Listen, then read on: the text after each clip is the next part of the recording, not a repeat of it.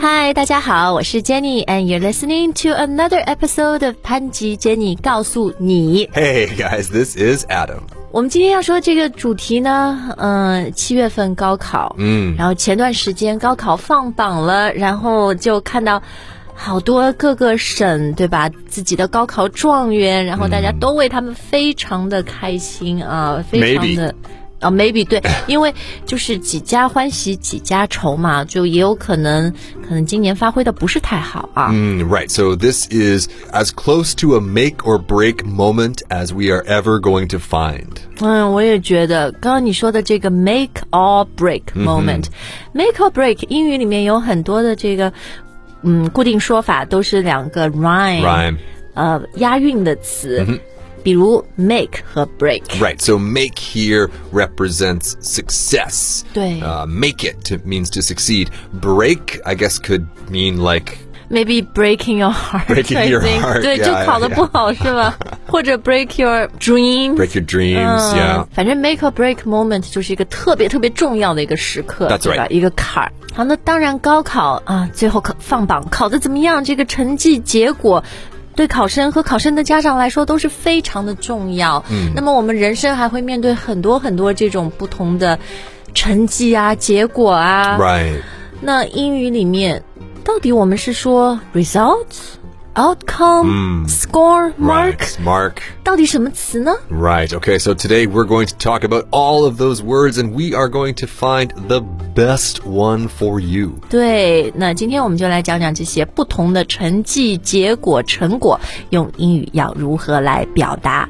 好，since we were talking about 高考，嗯，那我觉得我们就从考试、测验这种开始吧，好不好 OK 这种情况里面，哪一个英语词是最能代表 you know 这个考试的成绩和结果？ Well, the most basic is to say the score, right? But the thing is, in a very important test, a score is a score. You want to know the results. OK，那我们就来分析一下这两个词的区别啊。Score，它是一个分数吧，是一个 number，对不对？ Yeah, and, and so of course people get a score on the test. 对对对。 But but I think it's possibly because you have to wait for so long. Yeah. Right? That must be the hardest. Not only do you have to take this incredibly difficult exam, but then you have to wait so long for them to release the results. 呃，放榜 release the results 啊、所以 Adam 说的 score 是你考试的一个你所得的分数，但是 results 更是最后的这个结果。比如说高考，分数是一回事儿，但最后你进哪个大学，它还 depends on 你填了。你的志愿对不对？你填什么志愿？还有这些大学的录取分数线，so it's not just your score。它这个 results 还有很多 different factors，还有很多其他的因素。 Right, right, exactly. So it's the same with other important tests. It's not just one score, perhaps. Maybe it's right. a score across many different categories. 对，哎是是是，哎，所以我能不能这样理解啊？就是 score 呢，它是一个，刚刚我们讲是一个成绩，然后通常是一个 number，一嗯个数字。那么 result 是更多可能最终怎么样， 对不对嗯 Right, right, right. I mean, you can think about other situations where y- y- you are either in or you are out. right? That is also a result. 对对对，你要么就晋级，要么就被淘汰嗯啊。好，那 score 呃可以是就是 pass or fail 吗？或者在国外就是不一定都有分数嘛？可能 A B C D E 这种。 Uh, so yeah, th- this is going to differ in different places. I tend to think of score as being a number. Uh, mark also could be a number, but because we say marks for just general school aptitude Performance. performance, um, which is often A B C D or it used to be A B C D. Now I think they have different letters, Mm. but it's letters, not numbers. 哦，明白了。所以 mark 它也是有成绩的意思，但是呢，你会看到的 mark 更多就是，呃，像 Adam 说的 A B C D，A 是最好的，嗯对不对？全优生 straight A student，F fail， Right. 是吧？好，哎，讲到 score 啊，当然体育比赛啊，sports game match 它会有一个 score，呃 Right. 2 1, 3 nothing. 是是，好，然后呢，我们还能把 score 变成一个一个人 Okay. ，right？ This one's kind of tough to pronounce, but scorer. 好多儿啊儿化 scorer 音 score 就 scorer 变成 Right 一个人 Scorer. 所以像高考状元对吧？就是每个省 every province 它或者直辖市它会有一个他们当地的 top scorer。 Right.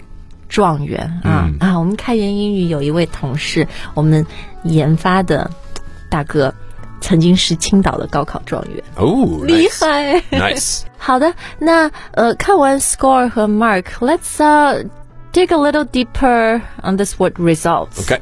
好，那 results 我觉得除了你说的可能更加正式一点，更加的 you know 事关重大一点，result 这个词它的用法也比 score 要广很多。嗯，因为它不仅是一个 number 嘛。 Right. It could be the results of the test. Uh, lots of people are taking tests these days for their health. 啊、是你刚刚说这个 test 不是学校的考试，而是一个 health test。 Right. 比如，呃，新冠，你去测有没有新冠 Right. 那个也是 results of the test，positive、 Sure. positive 还是 negative，、 Right. 阴还是阴性还是阳性，对吗？好，那 results，比如去面试，you know you you have a job interview，最后面试的结果我们也可以说 the result of the interview。 Sure. Or if it's a big company that is hiring lots of people, uh, they might talk about the results of that round of interviews. You know, you, you, you, you, you, you're out. 对对对。 Uh, you, you, you, you, you, you can go on to the next round. 啊，所以这个单数、复数、复数，就像你刚刚说的，公司面试很多的人，所以这个时候就是 interview results，因为是 for many people。哎，嗯 Yeah, yeah, exactly, exactly. 这像 showbiz 啊，演艺界就很多人要去试镜嘛，对不对、嗯 that's right, audition 对，这时候也是 What's the result of the audition？ Right. Uh, so again, that would be like you know they put the the people in the past they would put the the list up on the door. I'm sure it's online now. So yeah, that would be the results. 或者哎，我又来了，my driving test，、 Ah, 这个 results ah. three fails，、 Oh no. 下个月要考了，guys，祝福我。 Do you need to 我 hire 祈祷。 need to hire a driver? 你收便宜一点 I was gonna say I hope this would result in a part time job for Adam. 哦，哎，nice segue，这个 衔接的很好，to result in something，所以这里 result 就变成动词了。 Right. 嗯，但很重要的就是做动词的时候，它后面一定要跟 in 这个介词。 Something results in da da da da da. 对，比如 Jenny failing her driving test results in Adam getting a job as a driver. 好，那接下来我们再来看另外一个词啊。哎，Speaking of you know being formal，下面这个词比 result 可能更正式一点。 yes, this is outcome. 嗯 outcome，o u t c o m e，但它 Right 是一个词啊。 Right, right, right. So actually, before when we were talking about releasing the results, I also wanted to say that in our daily speech, we often talk about the results coming out. Uh, right. You know, they came out today. The Yeah. results came out. Um, but we, you're right. Outcome is a, a, a pretty formal phrase. 对，因为我觉得 outcome 它也是这个结果的意思，对不对？但是它所形容的这个 events 这些事件，它必须比较重要，比较 significant。嗯，你一个很小的测验，you can really use outcome to describe a test or a quiz。 Mm, right. 嗯，那比如 outcome，通常我们会用在什么事情上面呢？ Um, you just said you wouldn't use it for a test, but let's say that the Ministry of Education just made a new policy about tests. It's Totally different than the old policy. Well, a new policy will probably lead to new outcomes, new policy outcomes. So whenever the people in these high positions of power want to change something, they usually have an outcome in mind. 就是比如一些政策、条例，嗯 Right, 对不对 right, right. 它会有 outcome， Yes. 的影响啊。好，那我觉得还有常会听到的就是谈判。Negotiation，、嗯 right. 对吧？The outcome of the negotiation，因为这通常就是 you know the stakes are 嗯 high， Pretty formal. 啊，对，很很重要的大事情嗯啊。好的，那讲完这几个词以后啊，我觉得在中文里，结果啊，除了当名词使用，我们也经常把它。比如说 Adam 出去约会了，you know Adam went on a date，然后我就会问他结果呢？就后来怎么样了？You know we will use that in a question as a 嗯 Right. sentence。 Right. 结果怎么样了？结果呢 Right, right. ？In that case，嗯，你觉得在英文里面最最 natural 最自然的说法是什么？ Probably just what happened, or and then, you know, and then what happened. Mm, Or just and then what. That's 对 fine too.，所以真的咱们要看具体的语境啊，不能只是从字面上翻译。结果呢，这是一句话，最 Right. 最自然的英文里面就是 What happened next? Right, right. Mm. And then what happened？、对。好，今天节目的最后呢，我们留的这三个词是也也比较 advanced，也比较高阶。嗯，Mm. 先来看这个啊，成就。 Right. 成绩 in terms of you know you've achieved or accomplished a lot. A lot. Right, right. Yeah. I mean, to be honest with you, even as somebody learning these words in Chinese, I never really understood the difference. 哦，成绩和成就。 Right. Um, gradually, I, I came to learn, you know, this one use at school, this one use at work.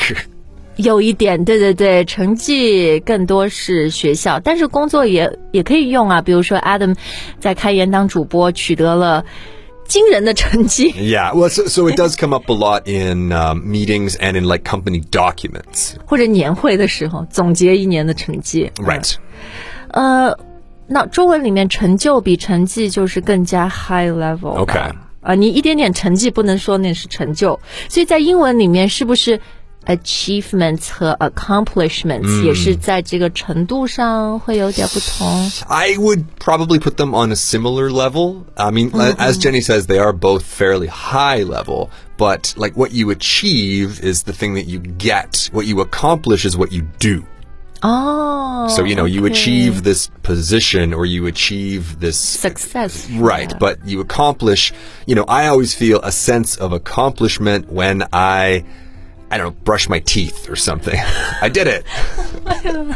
哎，其实，在职场上，比如像我们的工作，对吧？嗯帮助大家学学英语 Right. 嗯是很有成就感的。所以我可以说，呃、y o u know, there's a great sense of Accomplishment. accomplish. Yeah. 啊、o k 有成就感是 sense of Accomplishment. accomplishment。 Yeah. I mean, you could also have a sense of achievement, but in that case, I would say accomplishment. Again, because that makes me think about doing. 哦、就我们的 work，we're Right, actually we like did from doing this. our work。嗯 Right. 好，了解了。OK，那最后呢，咱们今天要讲的这个词也是结果的意思，但是它更多是一些 bad 不太好的结果，一些后果，是不嗯 Right. 是 Yeah. Mm. Okay. Yeah. So now I'm, I'm thinking back to all of those flashcard decks years ago, and this is Shema. all of the flashcards. Right? They all come 什么 up. 卡啊？这这是回忆吗？ Just uh, you're looking up here. Okay, what does this word mean? Okay, it means achievement. What does this word mean? Oh, it means 学 accomplishment. 中文的时候写了很多字卡 Right. And then consequence came up. So I always have that uh, 后果 as consequence. 对对对，而且通常是比较 negative 的一些 Right 比如像爸爸妈妈了，我自己就会跟我小孩说，There are consequences to your actions。 Right. Yeah. Exactly. So I mean, English it's fairly it's fairly similar. Consequence tends to be a bad word. 是是，这个中文后果通常也是比较 negative 一点，比较不好啊。那我觉得我们应该 end our show on a high note。希望大家做的事情，不管是学习还是工作，you will feel a great sense of accomplishment。 That's right. I you know, will avoid so the bad. consequences. 又为什么又绕回来？好，那我们今天的节目就到这儿，希望大家觉得这期节目很实用，因为每一次我们来对比一些词的时候啊，大家就非常喜欢这类的话题。好的，那最后呢，还是要感谢大家的收听和陪伴，我们下次再见。 All right, bye guys.